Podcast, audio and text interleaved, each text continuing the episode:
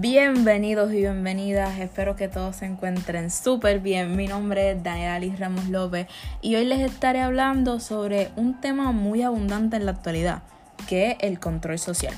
A este concepto se le define como todas aquellas normas o métodos que existen para mantener el control en una sociedad. Para poder entender un poquito más sobre este tema, debes saber que esto ha existido desde el comienzo de las primeras civilizaciones. ¿Sabías que antes en la antigüedad si cometías algún delito o, te ibas por encima de la supremacía, te condenaban a muerte. Te llevaban a la guillotina y eso era una muerte segura. O sea, era al momento, boom, ya, te moriste. Pero con el pasar del tiempo, esas penalidades se han ido regulando y modificándose. Ahora en la actualidad, cuando una persona sobrepasa esas leyes establecidas, pues la someten a un juicio donde va enfrente a un juez que será quien lo declarará preso o no. También pues dependerá de los años que va a estar preso. A diferencia de antes, te garantizaban una muerte instantánea. O sea, boom, la guillotina y se acabó. Pero ahora puede o morir de viejo en la cárcel o que cuando cumplas tus años de sentencia y salgas te llegue la mala suerte y acaben con tu vida. Por esto se debe tener un control social en donde las personas mantengan un orden para que eviten el irse a los extremos y para que puedan regular su conducta. Que esto se dé hay que entender que existen dos tipos de control social.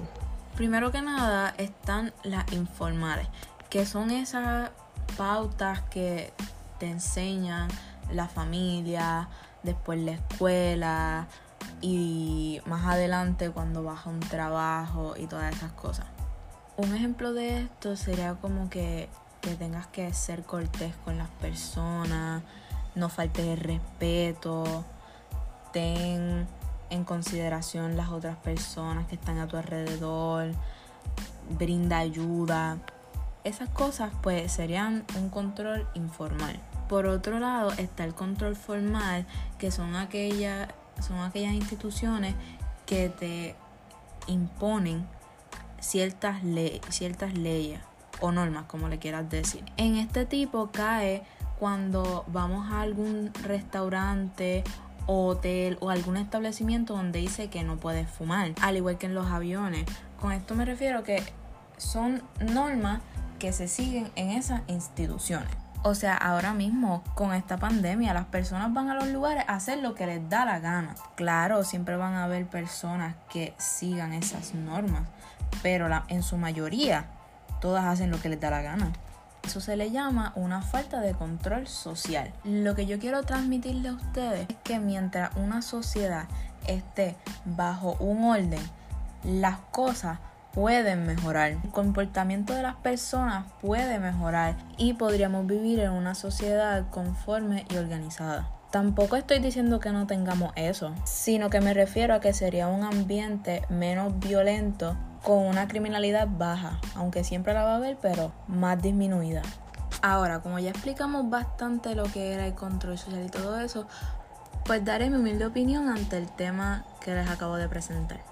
Es increíble pensar cómo podemos vivir en una sociedad donde está tan rodeada de males sociales que cada día van aumentando y que podrían disminuir, pero es que la gente tampoco pone de su parte, o sea, es algo increíble.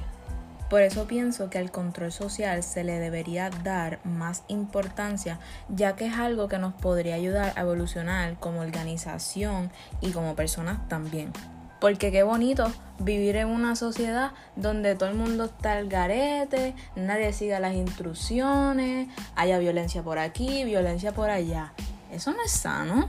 Deberíamos tener conciencia y saber que no todo se puede resolver a la mala, porque hay ciertas situaciones en las que se pueden bregar sin tener que sobrepasar los extremos.